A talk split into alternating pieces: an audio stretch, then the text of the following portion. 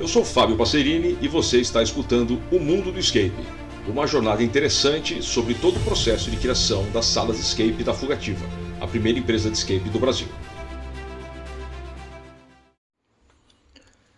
Em abril de 2023, é, nós comemoramos oito anos de Fugativa, oito anos de muito escape, de escapes tradicionais, de escape pocket, escapes portáteis, muito evento corporativo, feiras, congressos, escapes de treinamento, mega escapes de terror, experiências imersivas, enfim, jogos de mundo aberto, realmente muita, muita, muita história. Esse é o episódio de número 50 e ele é o episódio que encerra esse podcast que relatou oito anos da fugativa, desde o primeiro jogo, o sumiço do Dr. Saldanha, até o, o, o Pocket Escape que nós fizemos para comemorar oito anos de fugativa, que aconteceu durante todo o mês de abril de 2023. Esse Pocket foi idealizado para que viessem os as pessoas que mais se relacionam com a gente, que mais conhecem a gente, que mais gostam. Então nós queremos um jogo relativamente desafiador dentro de uma sala escondida em um bar de, um, de uns amigos nossos. Então super legal, uma, uma, uma, cervejaria. Então você chegava na cervejaria, e aí você subia umas escadas, chegava lá numa sala escondida e lá dentro a gente montou o Pocket. E esse Pocket nós chamamos de Contratempo. E o que foi interessante nesse Pocket? Ele foi é, foi um pocket, porque, na minha opinião, para você chamar de escape, você precisa ter uma sala secreta e, se possível, uma passagem secreta. É, nem toda sala secreta está escondida por uma passagem secreta. Às vezes você sabe que ali tem uma porta, tem uma passagem, mas você não sabe o que tem depois. Então a surpresa é legal quando você entra nessa sala secreta. Mas tem que ter uma sala secreta. E na, na configuração que existia ali na, na, na, cervejaria, ali nesse bar desses nossos amigos, não tinha como fazer duas salas. Então foi feito tudo numa sala só. Então eu resolvi chamar de Pocket, apesar do jogo ter 40 minutos. E alguns grupos precisaram até de mais tempo. E se eu tivesse chamado ele de Escape e, e, e com a duração de uma hora, Tava valendo também, porque tem muita, muito escape por aí que não tem sala secreta e passagem secreta. Mas irrelevante, não é a questão. Eu chamei de, de pocket, porque na minha, na minha opinião ele era um pocket, tudo dentro do mesmo ambiente. E como era uma comemoração de oito anos. Nós tínhamos feito uma comemoração de sete anos, tinha sido legal, utilizando Fuga Boxes em outro bar de outros amigos nossos. E quando cinco anos e seis anos da Fogativa nós não fizemos nada por conta da, da pandemia, não tinha clima, não tinha ambiente, né? não, não, tinha como fazer. Então, quando fizemos sete anos, fizemos uma comemoração legal e oito anos resolvi fazer ainda maior. E essa comemoração foi durante todo o mês de abril, todos os sábados. Cada sábado tinha, se não me engano, quatro ou cinco horários para as pessoas reservarem e virem jogar. Porque diferente dos. Do, mesmo nos, nos Fuga Boxes, as pessoas acho que agendavam um horário e para a gente não, o pessoal não tem que ficar esperando muito. Mas no caso de um, de um, jogo numa sala, de um pocket de 40 minutos, numa sala fechada, é, as pessoas agendavam.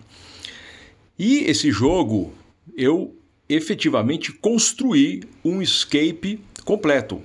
Então esse jogo tinha vários artefatos, enigmas grandes, lonas grandes, mapas, criamos um roteiro, pegamos o nosso grupo terrorista preferido, o grupo Noite Sem Fim, idealizamos mais um ataque dele. Se não me engano, foi o sexto ataque que eles fizeram.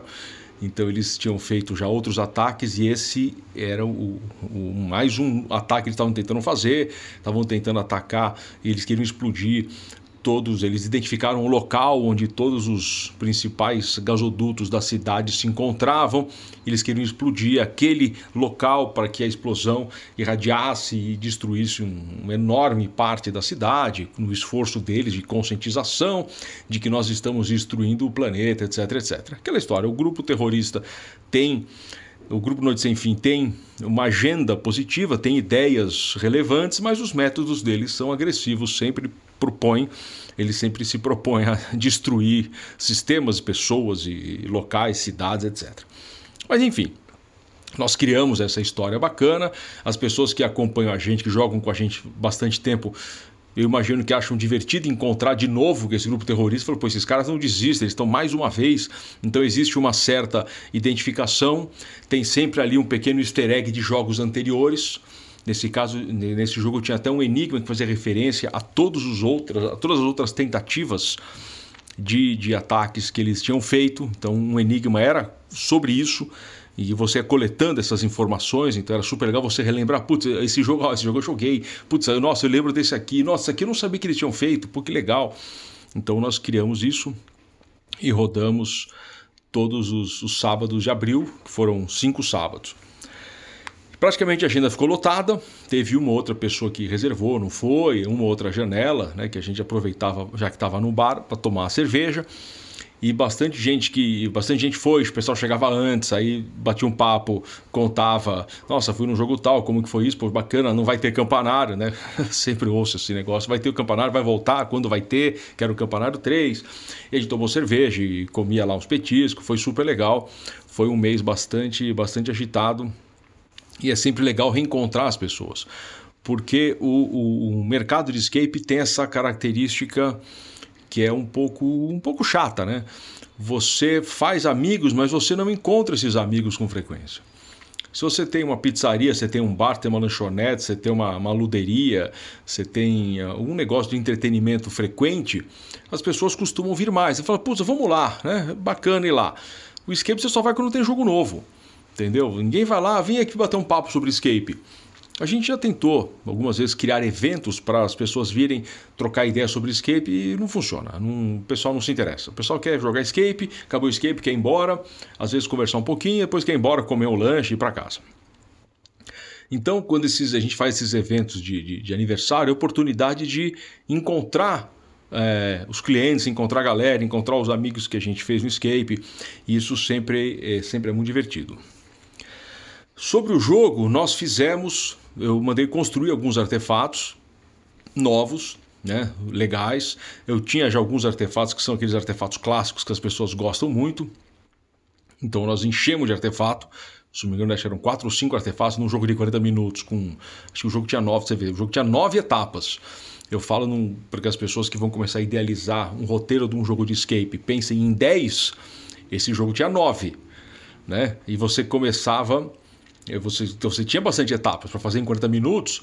Como eu sabia que a maioria das pessoas que iam aparecer eram veteranos de escape, pessoas que já jogaram dezenas de jogos, até mais de 100 jogos, então eu falei: dá para fazer um jogo com bastante etapas, algumas etapas mais elaboradas, dá para soltar informações que vão ser usadas mais para frente. A pessoa encontra uma informação que não vai ser usada naquele momento, então o cara tem que entender, gente, isso aqui não combina nada com essas informações. No encontrar, organizar, decodificar e utilizar, esse que a gente encontrou não está combinando para organizar com essas outras coisas. Sei lá, se eu encontrei cinco bilhetes de metrô e eu encontrei um, um recorte de jornal, esse recorte de jornal não está combinando com o metrô, não tem nada a ver, então guarda, vamos usar depois.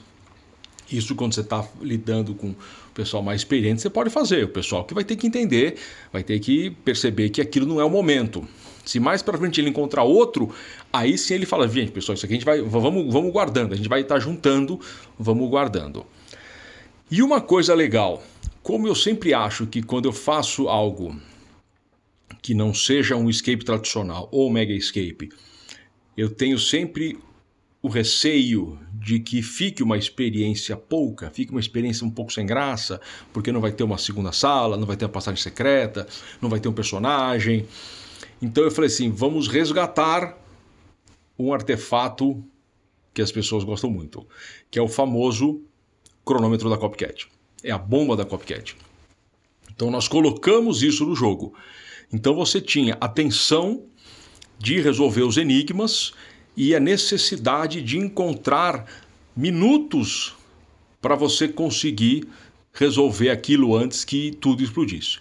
O artefato da Copcat está é, bem explicado no, no, episódio que eu falo da Copcat e no episódio que eu falo do Zodíaco.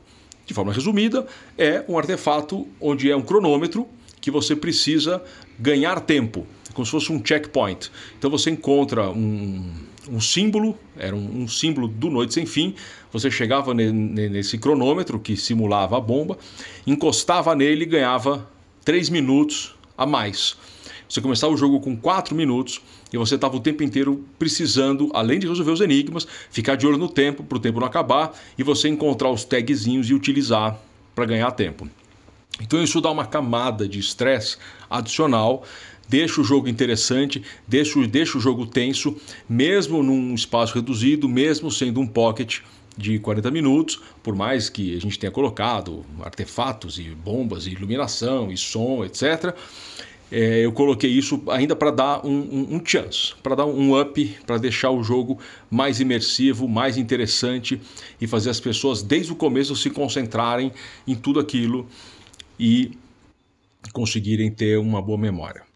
Então esse foi foi Contratempo, que foi foi bem interessante, foi o sexto, acho que é o sexto, agora de cabeça não lembro se é o quinto ou sexto ataque do, do, do grupo terrorista Noite Sem Fim. É, as pessoas se divertiram muito, jogaram, curtiram, etc. Nós tivemos aí um, um, vários dias, vários sábados agradáveis, o tempo ajudou, então a gente tomou cerveja, fumou charuto, tomou uísque, bateu papo, falou de escape. Eu levei também todos os sábados o cubo do Rio Tamri pra, para lá, então quem quis jogar pôde jogar. Teve gente que nunca tinha jogado, jogou e sofreu, porque o, o negócio é, é cabuloso, é difícil mas é bem interessante e é muito bonito. Então foi, foi uma, uma comemoração de oito anos de oito anos muito legal. Então é isso, pessoal.